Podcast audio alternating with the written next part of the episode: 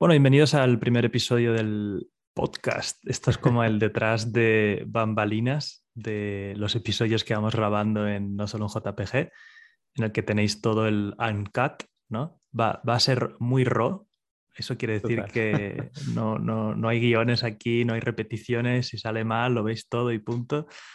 Pero bueno, que eso tendréis también, pues quizá comentarios extras que aparecen después de cada noticia. Así que bienvenidos a este primer experimento. Sí. Bueno, teníamos ya un par de semanas, Euge, tratando como de lanzar este, este formato y bueno, yo creo que ya, ya es el punto interesante, ¿no? Para ver, para probarlo, a ver qué sale y, y bueno. Que luego para editarlo será como editarlo normal, lo único que coger todo el audio y lo subimos y ya está. Exactamente. Y vamos a ver si hay descargas. Así que si, si queréis que esto siga, necesitamos que le deis muchos likes, que, que comentáis, que se lo compartáis, que necesitamos ver actividad detrás de este nuevo formato. Sí, total. Sí, bueno, porque realmente, o sea, la iniciativa la tomamos porque tienen tiempo eh, algunos miembros de la comunidad pidiéndonos este formato.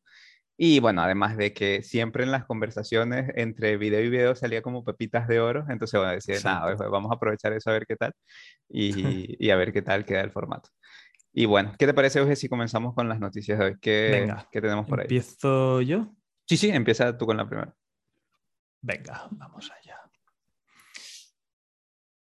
Gozali Every Day es una colección de un chico que ha estado tomándose fotos desde los 18 hasta los 21, creo que es, em, y básicamente ha vendido estas 933 fotos en OpenSea, o sea, es una colección. y el floor price, cuidado Humberto, porque está en 0.15 y se han tradeado 304 de Ethereum. ¿Qué te parece? Y bueno, tú me comentaste acerca de esta, de esta colección. Lo curioso es que ni siquiera tiene contrato inteligente propio, o sea, simplemente es, digamos, que el proceso de, de este chico... Bueno, como, como nuestra colección, o sea, eh, no, no, es el contrato inteligente de, de OpenSea nosotros ya hemos puesto solución, pero este chico lo único que hizo es subir sus fotos a OpenSea como nosotros en Polygon, o sea, tal cual y, 304 volumen tradeado, 0.15 floor price, tiene 452 owners. Tenemos más owners nosotros, eso hay que decir. pero aún así, Euge, no deja de ser interesante, o sea, en el sentido de que, eh, este, eh, o sea, por alguna razón este chico es conocido en su país, es popular, o sea, es un influencer. No, es, es la. O sea, yo creo que con los NFTs, igual que con el arte, vamos a vivir una época en la que lo que las primeras veces que se hagan cosas tendrán relevancia. Tiene, impacto, claro. Sí, es como en el arte, yo tenía un amigo que me explicaba cómo funcionaba el arte, ¿no? Y te, me explicó un poco el tema de Duchamp, que fue el primero en poner un váter en un, en un museo, ¿no? Y decir, eso es arte y tal. y, decir, si yo ahora pongo un váter, ya no es arte porque ya se ha hecho. Es como es, ese impacto de la primera vez que alguien innova. Em, es, bueno, se podría decir también que es parte, ¿no? Pero, pero vamos a decir que hay un momento en el que estas nuevas cosas eh, van a tener una relevancia, igual que los CryptoPunks es el primer PFP eh, a nivel de, de proyecto, ¿no?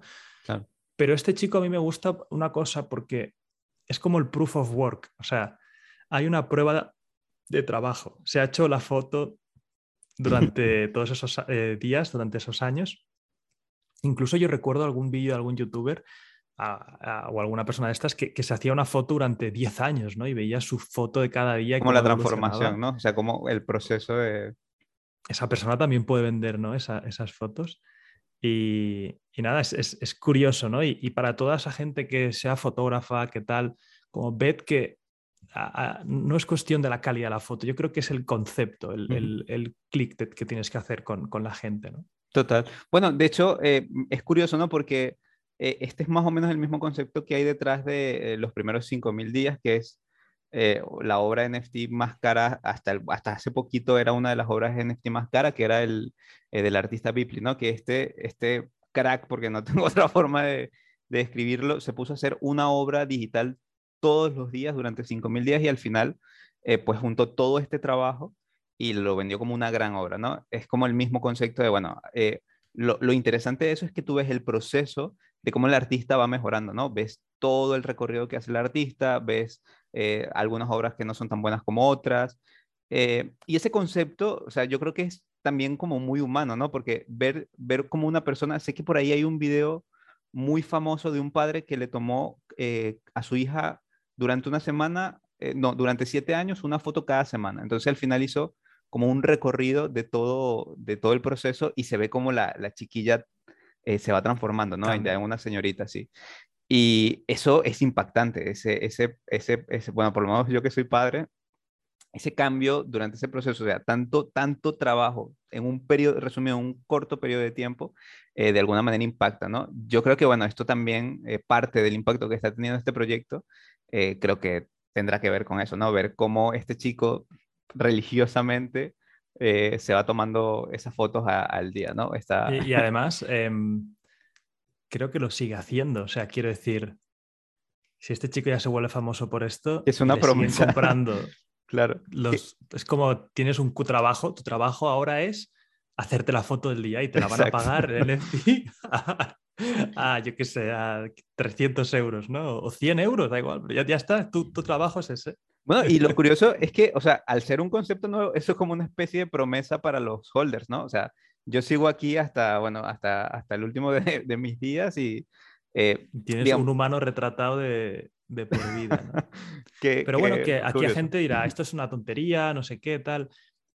Pero hay gente que a lo mejor le hace ilusión coleccionar las fotos de este chico y le hace, no sé, o sea, al final, yo, yo tengo la teoría, y hay un libro de Seth Godin que lo dice, que es eh, todos somos raros o algo así, ya no me acuerdo cómo era, pero básicamente la, la teoría del libro era que que una vez los humanos hemos alcanzado un exceso de riqueza, o sea, que ya empezamos a ahorrar y tenemos exceso de capital, nos volvemos raros, porque cada uno tiene gustos distintos y nos gusta gastar el dinero en cosas que a lo mejor lo que yo me lo gasto para ti es una tontería y para lo que tú te gastas para mí sería absurdo, ¿no?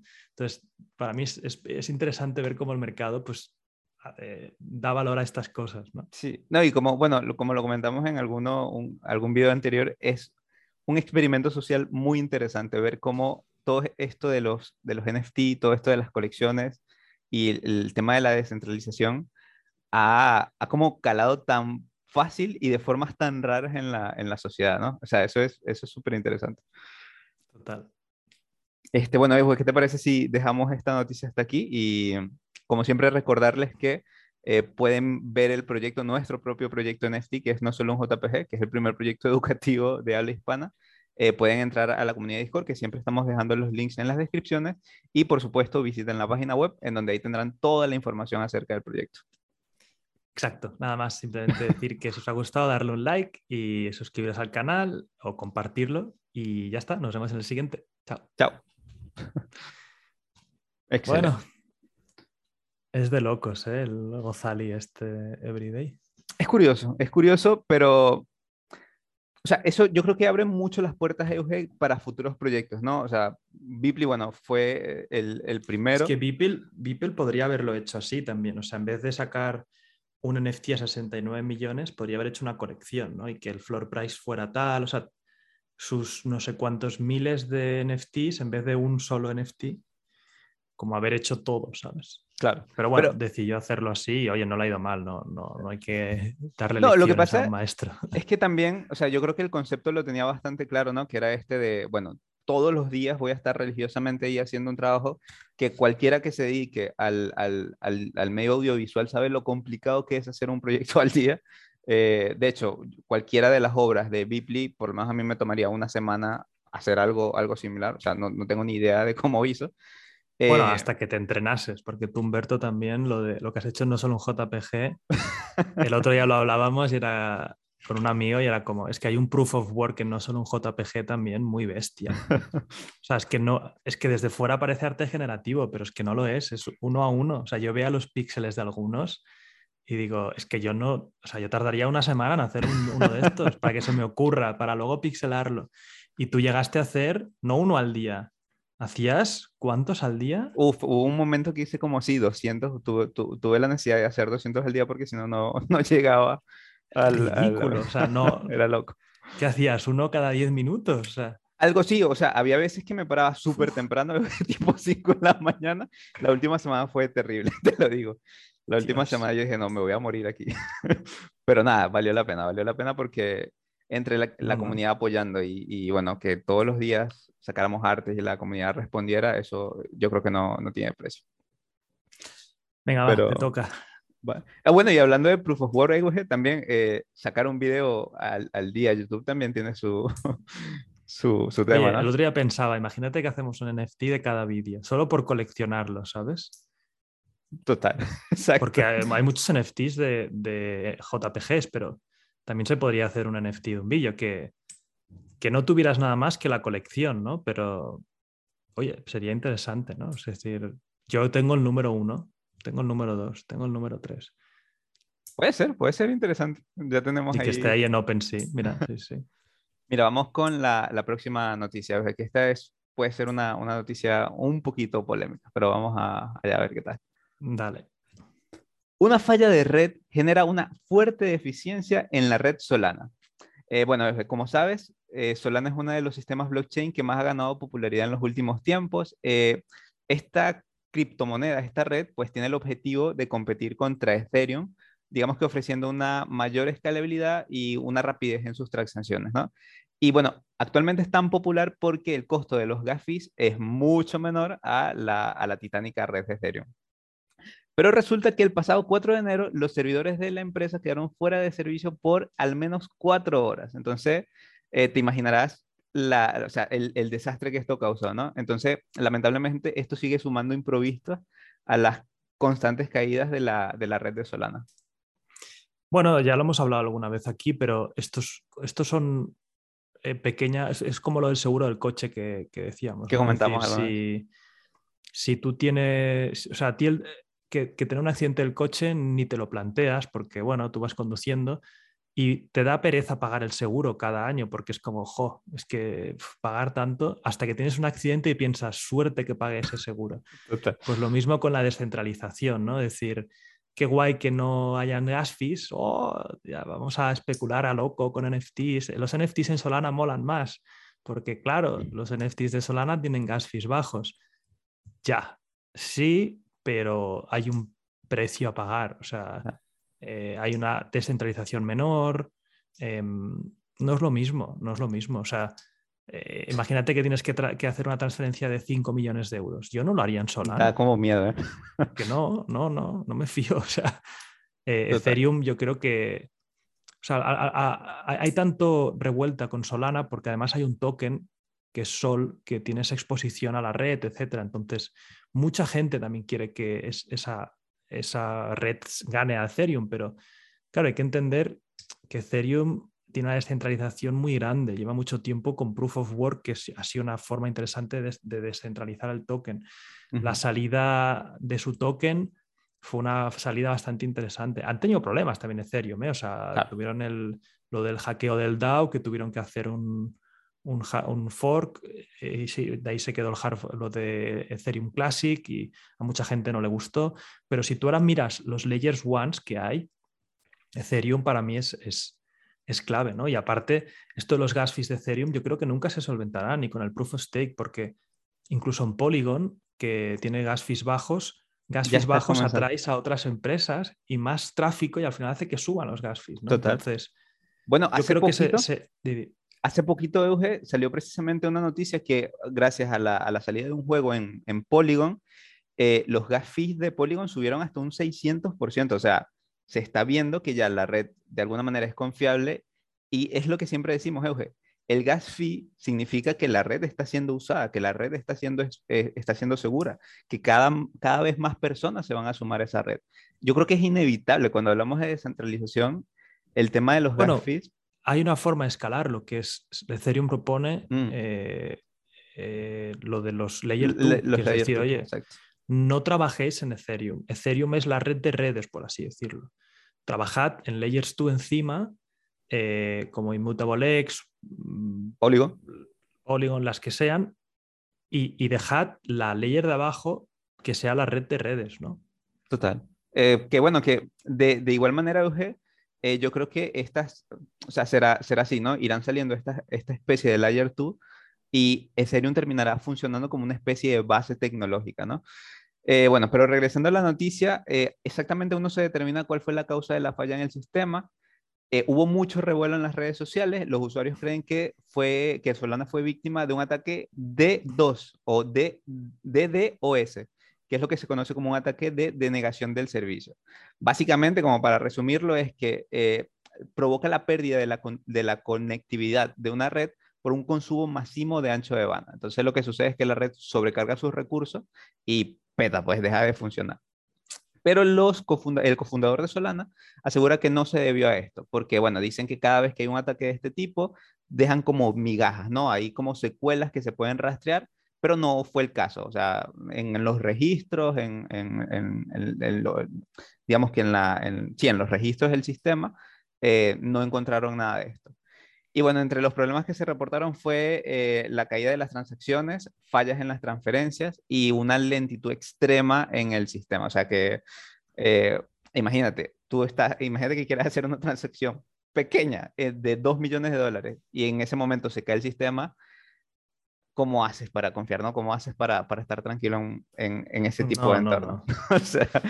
Bueno, es, es, es, eso, ¿no? Que cada vez vemos más que estas cosas son más importantes y yo creo que desde aquí nos toca la responsabilidad de educar porque yo estos temas tampoco los conocía hace poco y ha sido, o sea, para mí yo llevo un tiempo que ahora estoy con el tema del libro, leyéndome libros, eh, estudiando muy acerca y, yendo con respeto a, qué es esto, ¿no? Porque mm, no todo vale, ¿no? Y, oye, que, a lo mejor tiene su función en una red menos descentralizada eh, como Solana o cualquier otra, pero ah, decir a, voz abierta que es mejor que Ethereum es mm. desconocer realmente la diferencia de estas redes, ¿no? Y por qué realmente están yendo así. Eso que cabe destacar, Solana tiene su, popularidad, ha ido creciendo, eh, cada vez tiene más usuarios, pero hay, o sea, hay cosas que yo no veo en Solana que sí por lo menos puedo ver en Ethereum. Lo comentábamos hace, hace tiempo, ¿no? O sea,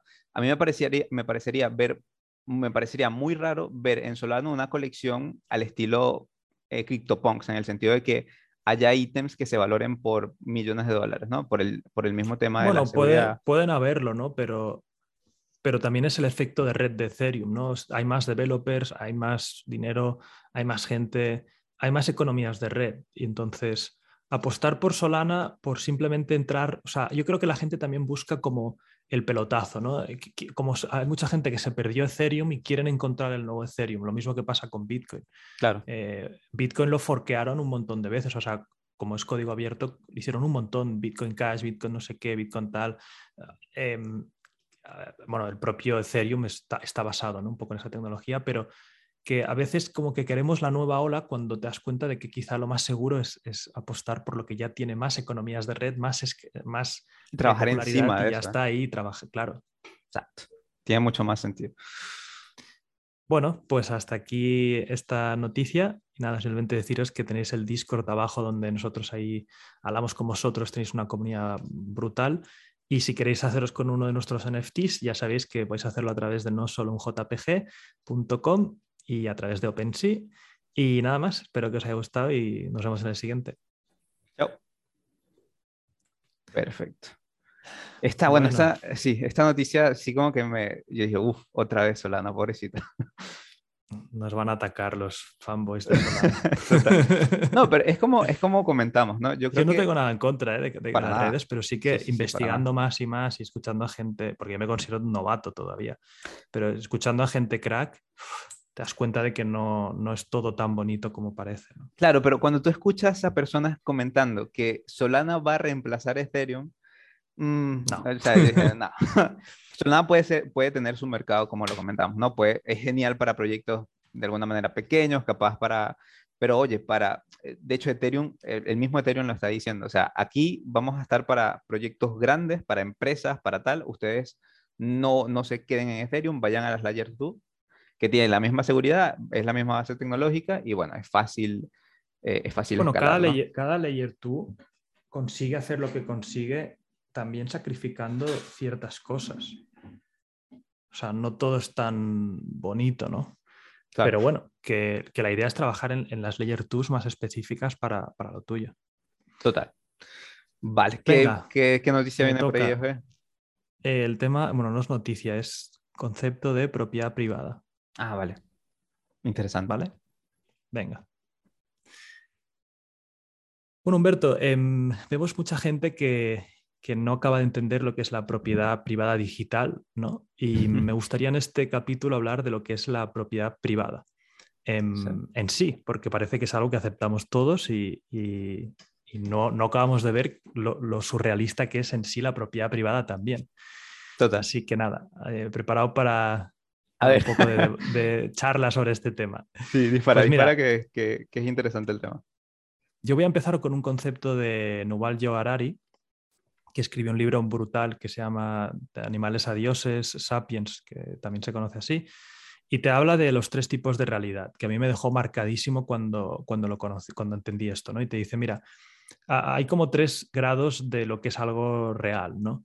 Te dice que está la realidad empírica, que es la realidad que se puede comprobar a nivel física, ¿no? Es decir, em, si yo dejo caer este USB, caerá tanto si tú crees que cae como si no. O sea, cae a la velocidad de 9,8, que es la gravedad, etcétera. O sea, es, es lo que es. Si tú dejas de creer en esto, no pasa nada. No pasa nada, sigue existiendo, claro.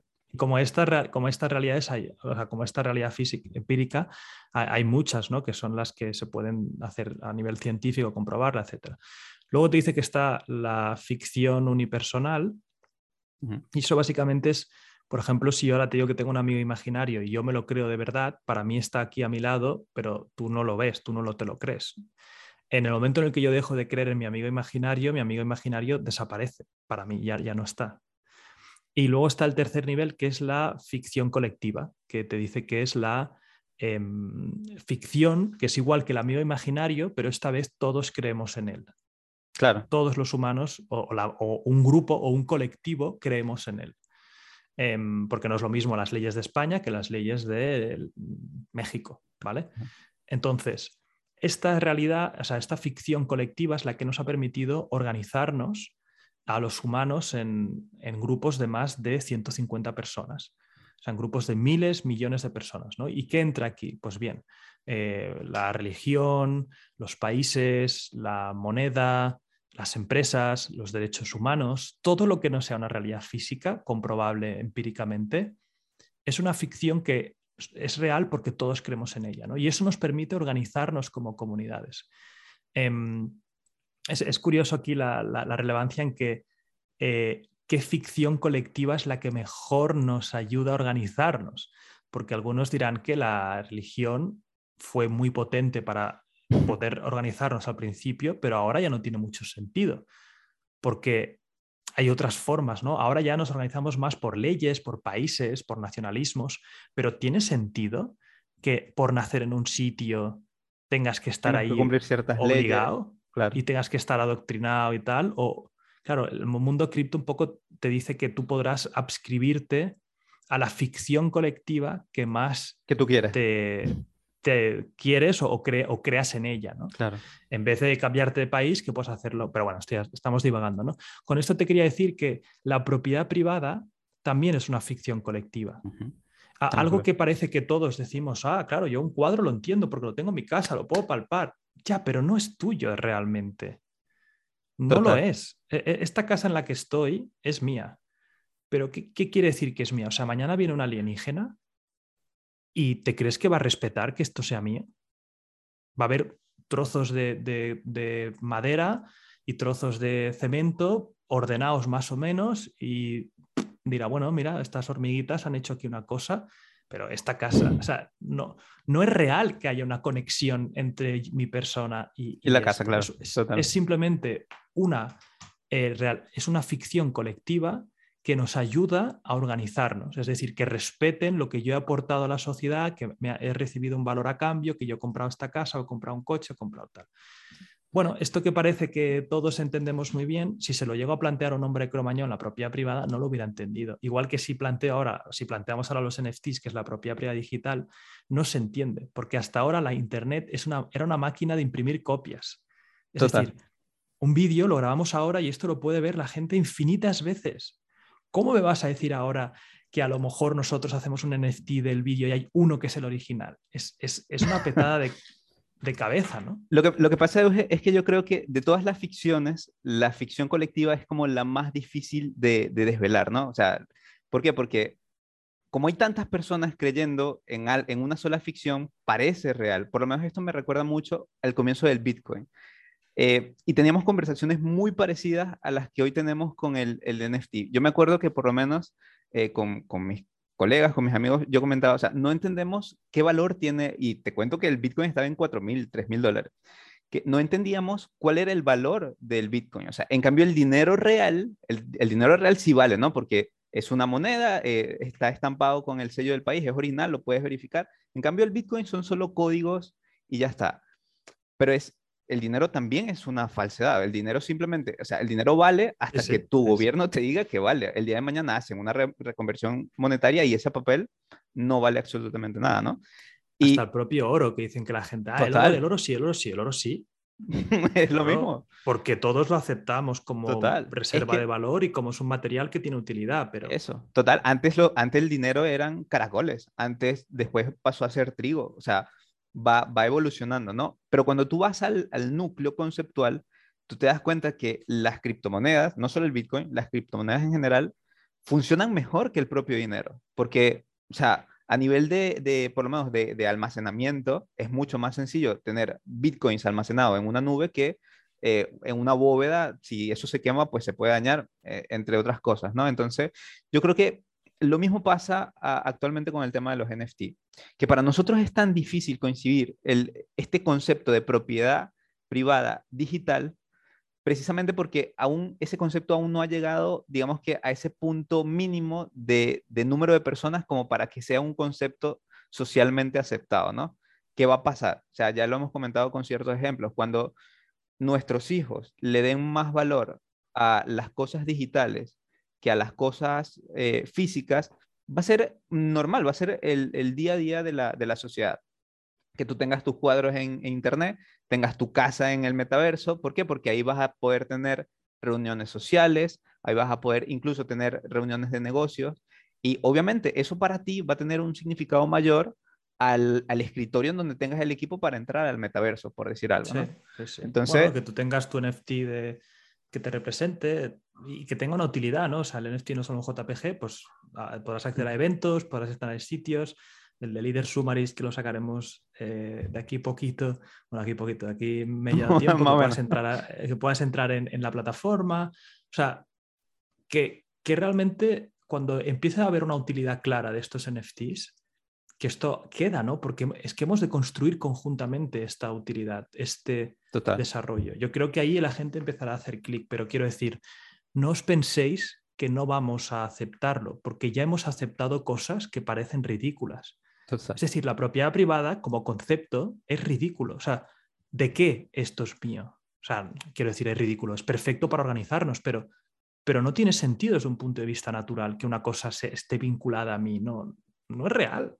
Eh, y hay gente que sigue creyendo en contra. O sea, en, filosofías más comunistas, todo tiene que ser del Estado eh, y, o todo es de todos, ¿no? Y nos lo repartimos y hablamos de manera asamblearia y tal. Pero quiero decir, eh, al final hemos de entender que son ficciones colectivas y yo creo que el blockchain es una ficción colectiva, por así decirlo, mucho más interesante para organizarnos a largo plazo. Creo que es un sistema en el que por fin a largo plazo podremos minimizar la, intervención, la intervención humana, que es súper corrompible, por, por, por, código, por, por, ah, no todas las partes, ¿no? pero gran parte de las cosas cruciales, que haya un código inquebrantable que todos estamos consensuando a través de una blockchain y que eso está ahí. Y autónomo. Y, es, y es, inamovible. Total. Incluso también, Euge, el tema, o sea, lo que pasa es que cuesta, cuesta un poco imaginárselo, ¿no? Pero el, el concepto de propiedad digital,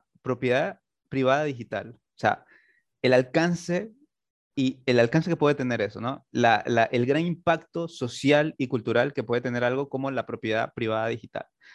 Eh, que cuesta de ver, yo realmente lo entiendo, pero es que la, o sea, las consecuencias de eso son que pueden cambiar absolutamente todo. O sea, es, es, es un concepto tan sencillo, pero completamente nuevo y que cambia tanto las cosas.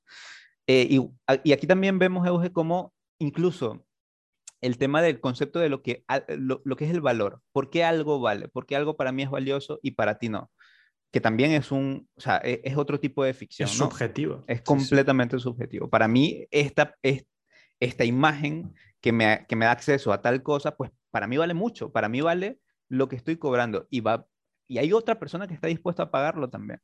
Pero es por eso, porque hay un, hay un valor subjetivo que va, va digamos que alineado con, con todo el concepto y con la pieza, ¿no? Entonces, eh, es súper, súper interesante. Es muy curioso cómo el, el, ser humano va adaptando sus creencias, va adaptando todo su, digamos, su, su, su línea de, de, actuar en torno a la situación, en torno al contexto, ¿no? Y esto, esto yo creo que apenas está comenzando. Vamos a ver eh, cosas mucho más interesantes en el futuro, así que eh, nada, la, la, tecnología está ahí, se va a explotar, así que va a ser va a ser súper potente. Bueno, pues nada, hasta el final hemos llegado. Total. nada, recordarles siempre que tienen la comunidad de Discord. Eh, siempre dejamos los links abajo en, la, en, la, en, el primer comentario en la descripción. Únanse allí, ahí siempre salen eh, estos temas así súper interesantes, súper candentes que realmente te vuelan la cabeza. Y nada, sin, recuerden también visitar nuestra página web. Y si quieren comprar nuestra colección, eh, eh, intenten en lo posible eh, entrar por los links oficiales. Así que bueno, sin más me, me despido. Nos vemos, Eugenio. Chao. Chao. Y hola el podcast. este es un tema, yo creo que ese libro explica muy bien eh, los cambios de paradigma que estamos viviendo, que estamos viviendo ahorita, ¿no? Lo que pasa es que la gente se le olvida como que los procesos que hemos pasado, por lo menos hace tan solo 50 años, 60 años, un poquito más, que una mujer votara o que una mujer tuviera la oportunidad de trabajar que un hombre, era algo inconcebible, ¿no? Que en el, en el terreno actual ahorita sí nos parece como tonto, ¿no? Pero ah, para, esa, para, para el entorno social, para el entorno cultural, no, esa era la ley, esa era la regla, ¿no? Sí, sí o por lo menos casarte, divorciarte y volverte a casar por la iglesia, era algo eh, que no, o sea, eh, no se permitía, era algo inconcebible. No, no, estamos cambiando muy, muy fuerte nuestras ficciones colectivas. Y la blockchain yo de verdad creo eh, que, es, que es de las que puede hacer una revolución muy grande. Y espero que de aquí mil años miremos para atrás y pensemos, ¡buah, te acuerdo! O sea, o sea incluso yo creo que miraremos Internet y pensaremos, buah, del, del, 95 hasta el 2030, eso no era ni Internet. Fue como una, una, experimentación rápida en la que salieron como cuatro empresas muy tochas y luego, ah, luego ya vino cripto y ya hizo que nos organizásemos otra vez bien y tal. Total. pueden ser interesantes. Sí, algo, algo así pasará, no me, no me queda duda. Eh, vale, ¿qué te parece si vamos con la próxima noticia? Que yo, bueno, a mí particularmente me afecta directamente porque me, soy, soy un eh, usuario fiel de la plataforma que vamos a comentar. Pues venga, va, vamos a darle caña. PayPal tiene planes de lanzar su stablecoin. Bueno, Euge, conoces PayPal, eh, yo soy un fiel usuario también de esta plataforma y resulta que está estudiando la idea de sacar su propia moneda estable, un stablecoin, ¿no? Como es conocida. Eh, como parte de su impulso hacia las criptomonedas. Ya, bueno, hemos visto cómo poco a poco PayPal, eh, digamos que quiere seguir adoptando estas tecnologías blockchain, ¿no? Por lo menos desde el 2020 ha mostrado mucho interés en el mundo cripto. De hecho, ya en Estados Unidos permite a sus clientes, digamos que pagar, pagar y comprar con criptomonedas, ¿no? Lo que aumenta, por supuesto, el, el, área de mercado. Lamentablemente, bueno, este, Este servicio todavía no ha llegado a Latinoamérica, lo estoy esperando, pero bueno, ahí, ahí vamos. Pero ¿qué, qué opinas de esta noticia? Bueno, yo, yo, creo que PayPal nació como una empresa que quería un poco crear algo así, o sea, quería crear como el Internet del... De, el Internet, la moneda de Internet. La moneda, la moneda digital, ¿no? Sí, se acabó dando cuenta que eso no había tecnología y se convirtió en lo que es, ¿no? Pero, pero yo creo que es una buena noticia porque al final es una empresa que es muy relevante y que de alguna manera se está introduciendo, o sea, la, la stablecoin es una de, las, de los pilares, por así decirlo, un poco de todo el mundo de finanzas descentralizadas.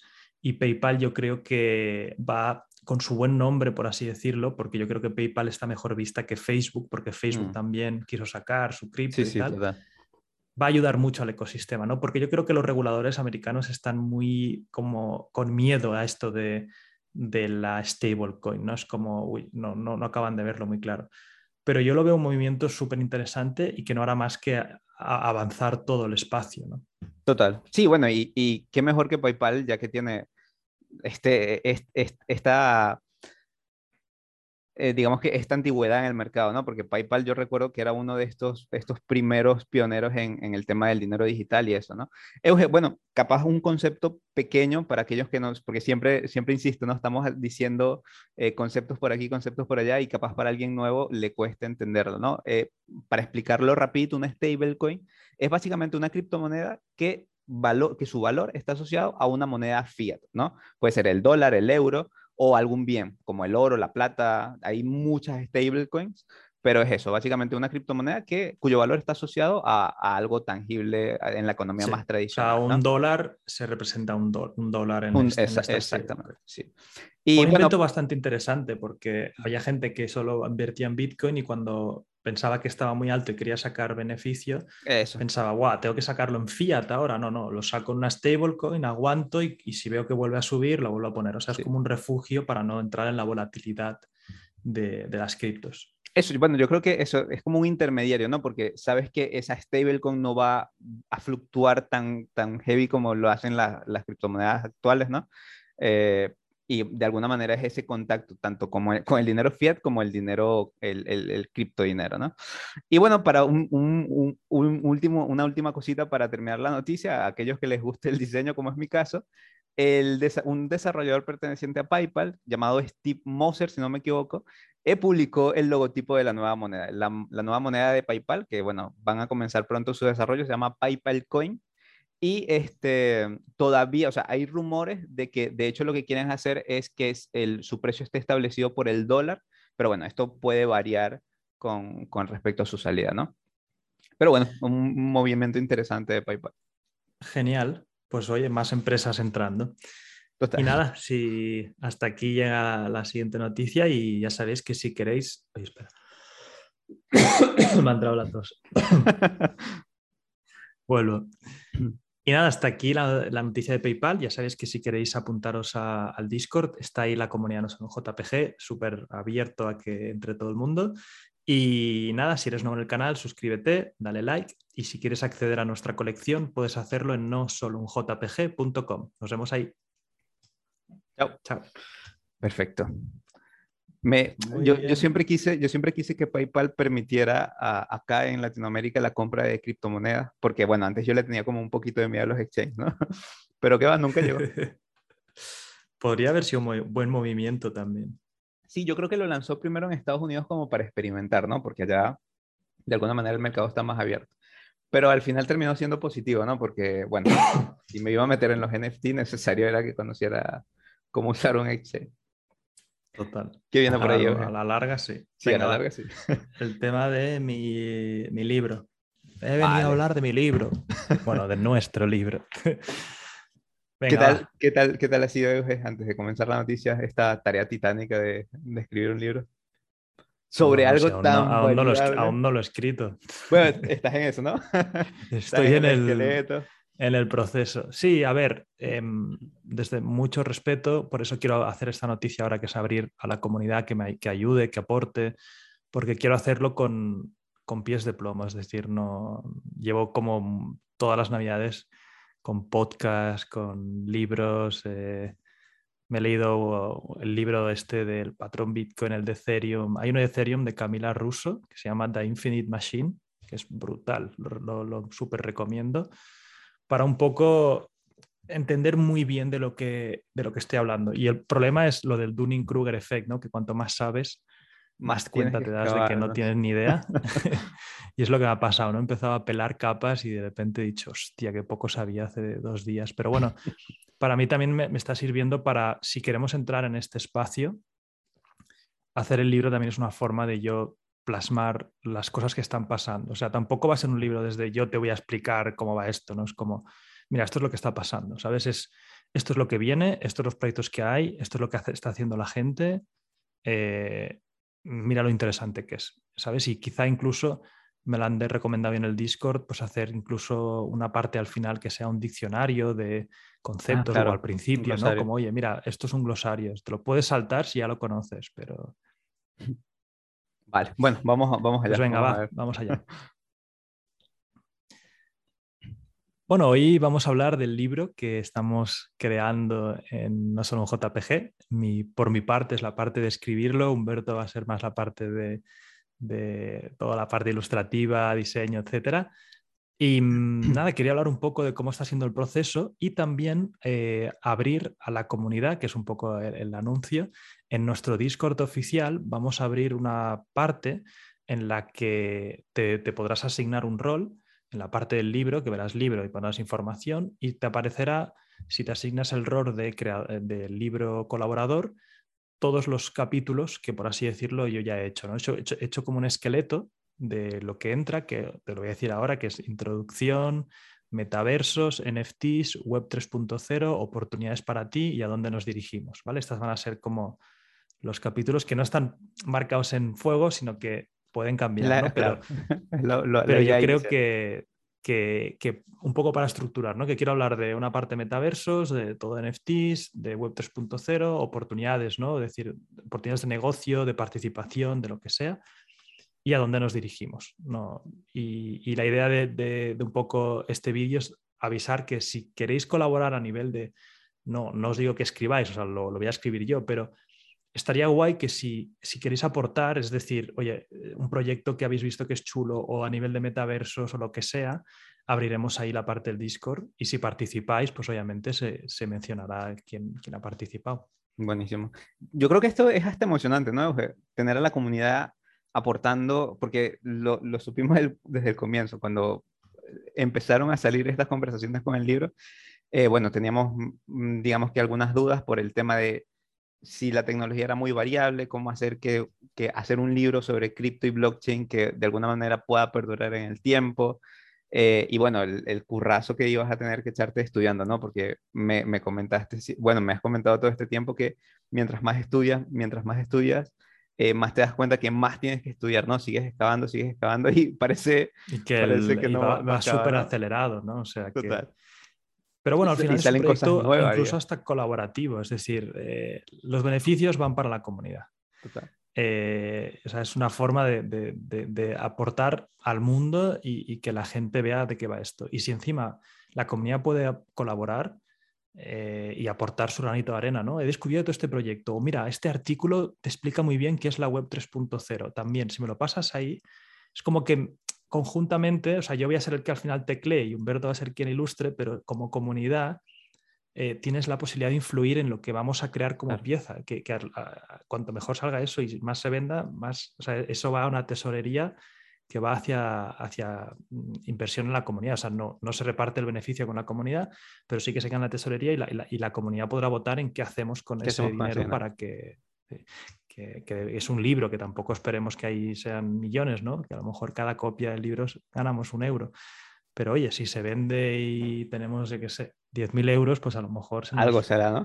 Algo será. A lo mejor la comunidad se la va a la olla y pone una, un cartel enorme en medio de Madrid. Importante mencionar, ¿es, ¿es para solo para holders o es un comunicado abierto para, para cualquiera que quiera entrar a la comunidad? Cualquiera que, quiera puede ayudarme a, colaborar. Lo que sí que el libro se le regalará en formato digital a los holders y los que quieran quemarlo se les enviará la copia firmada. Es un poco eso. Bueno, es, bueno, es uno de los temas que ya teníamos en el roadmap, por eso siempre decimos vayan a la web a ver que hay cositas nuevas por ahí. Y bueno, Euge, interesante, vamos a ver quién se suma a esta, a esta tarea, ¿no? Eh, sé que la comunidad está siempre muy a tope, no me cabe duda que va a comenzar a aportar el valor que siempre está aportando y bueno, a por ello, a, a, a construir este, este pequeño libro, ¿no? Ya sabéis, si queréis podéis ir al Discord y ahí podéis verlo todo. Y, nada, si queréis también participar y comprar un NFT, ya sabéis que parte de los beneficios, uno es que tendréis acceso a este libro gratuitamente, etcétera. El NFT del libro sacaremos también, que solo será para los holders, que decidirá si quemarlo o no. O sea, te quedas con el NFT o quieres la copia física. Y eso lo puedes ver en nosolunjpg.com. Así que nada, que vaya bien y nos vemos en el siguiente. Chao. Perfecto. Va a ser interesante, Euge, eh, definir el, aspecto. Ando, ando siempre pensando, ¿no? Eh, en qué aspecto gráfico va a tener el libro. Creo que debemos hacerlo así chulo, chulo. Sí, yo mi idea es eh, a finales de febrero tener el primer manuscrito, así ya para pues puedas tener un croquis, ¿no? De empezar a ver cómo hacerlo y, y a, ver, a ver cómo sale. A ver qué tal sale, ¿no? Eh, Venga. A, a ver, bueno, con la próxima noticia. Te toca a ti, ¿no? Sí, sí, vamos con eh, esta, esta ¿Cuántas siguiente. llevamos? Eh, ya te digo, llevamos una, dos, tres, cuatro. Esta es la, esta es la quinta. Vale, genial. Vale. Vamos allá. ¿Qué opinas tú, Euge, si yo te comento que Apple se opone al metaverso de Zuckerberg? Pues no me sorprende. No te Al sorprendería. final, yo, yo creo que la estrategia de Apple em, está siendo oponerse a lo que hace Facebook. O sea, que Facebook se vuelve muy come datos y tal. Apple, no, yo súper privacidad. Que Facebook se adelanta y habla del metaverso. No, no, yo no metaverso. Eh, es marketing. O sea, al final van de buenos, pero es marketing. O sea, es, que yo, que yo no digo que el metaverso de Facebook sea increíble y genial, ¿eh? pero, pero es como, venga, hombre, no os toméis el pelo, que no sois la hermanita de la caridad, que tenéis, sois una empresa que valéis trillones, o sea, me No, bueno, aquí hacer ver que Forma, sois forma parte, sí, sí, forma parte de su branding, ¿no? Este tema de, bueno, los rebeldes, de siempre estar en contra de lo que, de lo que va al- van los demás, ¿no? Pero bueno, re- recientemente se anunció que Apple está desarrollando sus gafas de realidad virtual. Y según Mark Gurman, que es, bueno, este famoso periodista tecnológico de Bloomberg, eh, la empresa descarta totalmente la idea del metaverso de Zuckerberg. De hecho, dice que ni siquiera va a mencionar eh, la palabra, ¿no? Porque el periodista destaca... Es que si la llega a mencionar, Apple se pone como a la cola de Facebook. ¿no? Total. No, no. total, total. Es que, bueno, Facebook yo creo que hizo un movimiento en cuanto a marketing, o sea, podrá ser criticable, criticable No, todo no, lo que brutal, quieras, brutal, pero a nivel, brutal. a nivel de branding, de, de marca, no, no, o sea, Y ha innovado y ha, y ha tenido un par de narices, que yo creo que es lo que les hace falta a las empresas. O sea, Sí, Apple, desde que sacó el iPhone, desde que Steve Jobs ya no está, ¿qué ha, qué ha hecho? ¿Maximizar beneficios? ¿Vender más? Ok, pero ¿dónde está la innovación? no, Lo es- último que ha sacado son los AirTags. ¡Buah! Pedazo de innovación. Eh, Y por eso es curioso, o sea, es curioso esta, esta, esta posición, ¿no? Porque, bueno, pensar en metaverso es en, en gran medida pensar en innovación, en todo esto nuevo que está saliendo. Pero bueno, eh, como lo comentamos, por lo menos tiene las narices de, de- de- de hacer lo que ha hecho. que no es fácil, ¿no? que, lo, que, que lo fácil sería contentar a los accionistas y sí, sí, seguiremos haciendo lo mismo, tal, ¿no? Con un par. O sea, a mí lo que ha hecho Zuckerberg se le criticará, pero, pero ha tenido las narices de, de- de revolucionar su empresa, ¿no? Total, total, total. Y supo, yo creo que más que eso, supo dirigir muy bien, yo creo que el futuro, porque está pensando a largo plazo más que, más que todo, ¿no? Bueno, pero ¿por qué Apple se, se, se opone al metaverso? Básicamente porque dicen que sus gafas van a ser para usos puntuales, o sea, que esa idea de estar eh, en todo momento introducidos en un entorno virtual, dice que eso no va con Apple, dicen que eh, ellos no quieren eso, sino que bueno, más que todo va a ser eh, como para sesiones cortas, para sesiones puntuales y ya seguir con tu vida, ¿no? Pero también se dice, o sea, mucho de esto se dice porque Apple, sus gafas se van a centrar más que todo en la realidad aumentada, ¿no? Que es esta realidad mixta de la realidad como tal, sumándole elementos gráficos, ¿no? Entonces, que parece ser que sí va a tener ciertos usos de, en realidad virtual como tal, pero se van a centrar mucho por esto de, de, bueno, del- de la realidad aumentada. Y que para ellos eh, lo que Zuckerberg intenta hacer con el metaverso es simplemente inviable. Veremos. A ver Veremos. qué- quién gana. Vemo- veremos sí, hacia dónde se, se dirige el mercado, ¿no? Bueno, Euge, yo creo que podemos dejarlo por acá hasta, hasta hoy. Eh, recordarles siempre que tienen la comunidad de Discord, nuestra página web, no solo en JPG. Ahí pueden estar eh, enterándose de todas las, de las novedades y bueno, eh, siempre invitarlos a la comunidad de Discord. Nos vemos en la próxima. Chao. Chao. Que por cierto, creo que para los que están escuchando esto en podcast será mejor hacer un outro al final y ya está como antes, porque Sí, supongo que el que está escuchando ahora es como, bueno, otra vez se van a despedir. total, sí, sí. Eh, y también es, es como más, más sencillo, ¿no? En el, a nivel de edición, Sí, sí, tienes una outro para todo y ya, y ya volando. exacto. No, y aparte que para el que lo escuchas, como todo el rato nos estamos despidiendo, haciendo promo de- del Discord. Pero bueno, oye, El costo. Este, este, este, sale así. Total. No, y es el costo por, por el detrás de cámara, ¿no? Siempre está, estos pequeños errores siempre van a estar. Eh, y más siendo el primero. Así que, bueno. ¿Qué otra noticia tenemos por ahí, Euge? Venga, ¿tú llevas tres noticias? Sí, llevo Apple se pone el metaverso, PayPal y eh, Solana. Vale, pues yo también llevo tres, o sea, ahora vamos a hacer las siete y ya está. Sí, porque empezaste tú, exacto. Sí. Vale, venga, vamos allá. Oculus eh, Quest 2 ha sido el regalo de estas navidades. Em, me puse a ver artículos ¿no? de, cuánto habían vendido y se ve que lo han petado. Em, dicen que habían vendido más de un 30% que la vez pasada o, bueno, números muy altos. Y, y, yo precisamente estas navidades regalé dos Oculus, uno a mi hermana y otro a mis padres, porque empiezo a ver la parte social, es decir, yo ya me descargué un juego de de ping-pong y tal, y vi que jugando a ping-pong hablaba con otra persona, charlando y tal, y pensé, esto para mi familia va a ser genial, o sea, mm, ya yo mi familia vive en el mismo país que yo, aquí en Andorra, y, los, los, veo a menudo, pero, wow, ¿por qué no verles más? ¿no? Y, hay veces que, que bueno, que, que, se puede poner el casco y ya está. Yo, yo lo, lo, se lo regalé en plan a ver qué pasa. ¿Cómo lo recibieron? Les encantó, les encantó y mi madre, que siempre ha sido anti videojuegos, eh, juego, llevo una semana jugando con ella a minigolf. O sea, mamá, conéctate, venga, vamos a jugar. Y, estamos jugando, más mi madre tuvo una operación de rodilla hace, hace un tiempo, entonces ya no está como recuperándose, ya no, no, puede hacer tanto ejercicio, no puede salir a, a jugar a golf, que a ella le, gusta mucho.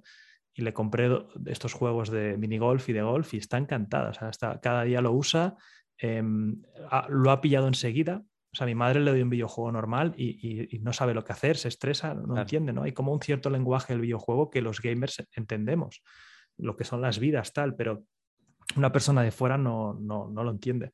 En cambio, en la realidad virtual no hay nada que entender, eres tú en la realidad virtual, tú te mueves, el palo se mueve, ya ha jugado a golf muchas veces mi madre, ¿no? Eh, y está viciada. E, ese es un punto, ese es un punto que no tenía en cuenta, la, la facilidad con el tema de la interfaz, ¿no? O sea, que es muy intuitiva. La adopción. La adopción, ¿no? Al contrario. Jugar a, eh, jugar a ping-pong. Exacto. Yo pongo a mi madre. juego, pero tú has jugado a ping-pong. Sí, sí, total. Yo pongo a mi madre a jugar Dark Souls o Resident Evil y seguramente no, no tiene ni idea de qué hacer, ¿no? En cambio, en la realidad virtual, eh, pues es nada, es simplemente moverte, ¿no? Si acaso aprender qué botón hace qué cosa, pero es muy intuitivo. Sí, sí, el tutorial lo, en dos segundos lo entiendes y luego ya es moverte tú. O sea, una espada, pues me muevo la espada, o sea, no, no tengo que, dar una nueva habilidad en, el, con el mouse y el, y el teclado, ¿no? Y, yo realmente creo que la realidad virtual va, va, a pegar fuerte. O sea, yo que soy usuario diario, o sea, yo hago el ejercicio en la realidad virtual, eh, juego a ping-pong, hago mil cosas, me encanta y no me quiero ni imaginar lo que va a pasar dentro de dos años. O sea, esto también es, es, chulo, Euge, en el tema, o sea, porque siempre, siempre lo dicen, hay gente muy pesimista con respecto a esto del metaverso, ¿no? Porque no, que todo va a ser digital y tal, pero yo, o sea, yo por lo menos lo veo es como agregarle una capa de cosas interesantes, de cosas divertidas a la realidad, ¿no? En vez de hacer ejercicio. Bueno, Humberto, yo, yo no quedaba tanto con mi madre como esta semana. Va. O sea, me vas a venir a decir, o sea, no digo tú, ¿eh? pero me va a venir a decir un hater que esto saca humanidad de, nosotros, perdona, yo he tenido conversaciones con mi madre mm, que antes, o sea, a mi madre habló, habló un montón, pero que he estado tiempo de calidad jugando a golf, comentándole cosas, oye, ¿qué te parece esto? He estado tiempo de calidad en la realidad virtual hablando con mi madre. Es que es muy guay. O, con mi hermana también hemos jugado. Eh, fíjate que ya, está, ya estamos como probando el, el tema social, ¿no? Pero imagínate, Euge, a una persona que le cueste mucho hacer ejercicio y pues le, le, fastidia, ¿no? Y por eso no se mantiene sano. Con la realidad virtual tú puedes solucionar esto, o sea, puedes hacer... Yo también, el cardio lo odiaba, yo hacía pesas, pero el cardio lo odiaba. Y ahora con la realidad virtual... Qué interesante. Me pongo una clase, me pongo a, petar burbujas, tal, abajo, arriba, tal. Encima las clases es una entrenadora y yo pago una mensualidad que, que van haciendo clases nuevas, clases específicas para mejorar cierta cosa, o sea estoy encantado. O sea, yo mm, me encanta. Euge, yo me acuerdo hace mucho tiempo que nosotros tuvimos una conversación en donde, bueno, estábamos discutiendo acerca de esta tecnología mucho antes del boom de los NFT y eso, y me comentaste que eh, aunque veías el potencial en la realidad virtual, pues le faltaba, o sea, la usabilidad no estaba, eh, eh, estamos hablando de cuando era el Oculus 1, no, nada del Oculus 2. Nada Estábamos hablando cuando yo tenía el HTC Vive. Vale, vale. el, Problema, el problema te lo voy a decir ahora mismo.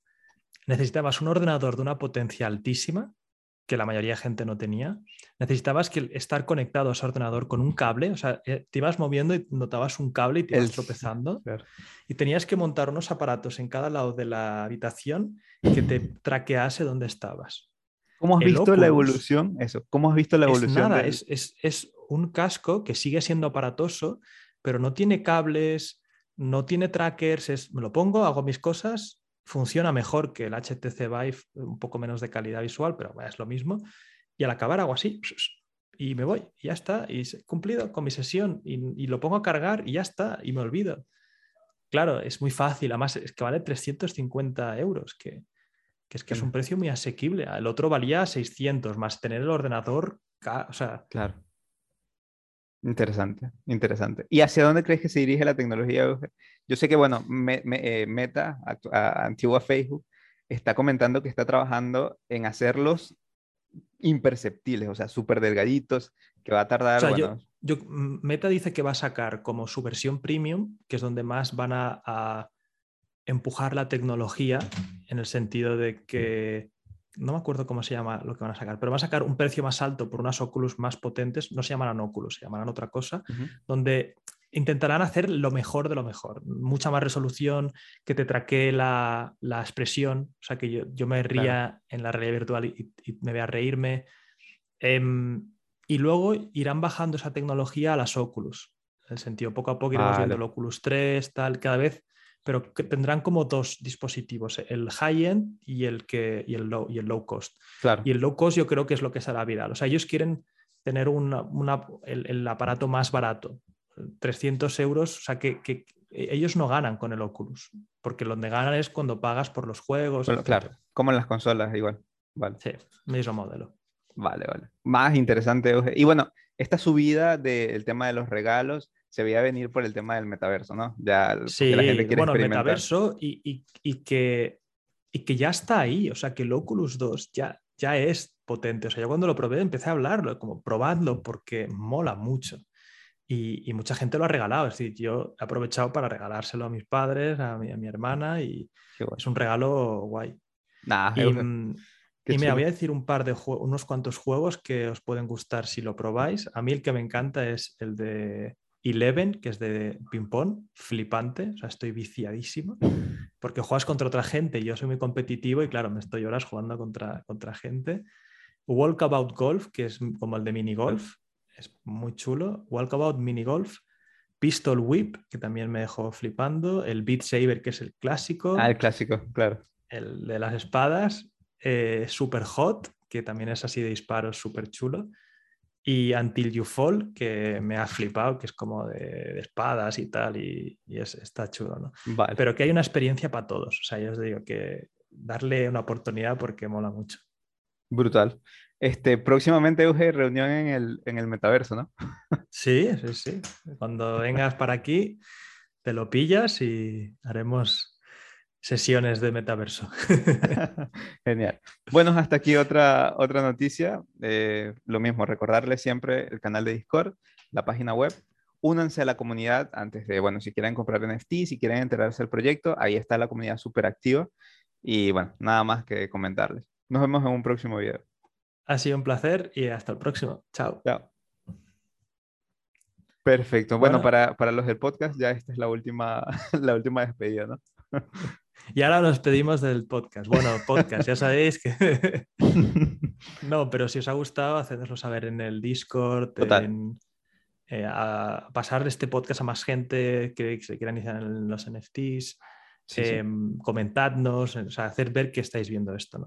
Ah, bueno, para comentar, eh, la intención, Euge, es hacer eh, un podcast semanal, ¿verdad? O sea, en, toda la reunión de las noticias, pues compartir semanalmente. Sí, cada vez que grabemos no nos, cuesta nada. Ya veis que es más informal, o sea, no, vamos a, vamos a hacer lo, mismo que hacemos normalmente, eh, pero con una capa de grabación y que podéis ver ahí detrás de bambalinas. Sin ediciones, yo no corto absolutamente nada para el podcast. Nada, nada, así que... adelante. O sea, mis, mis, mis, mi tos saldrá en el podcast. Total. Bueno, nada, familia, nos vemos en eh, el próximo podcast. Estamos hablando. Que vaya bien.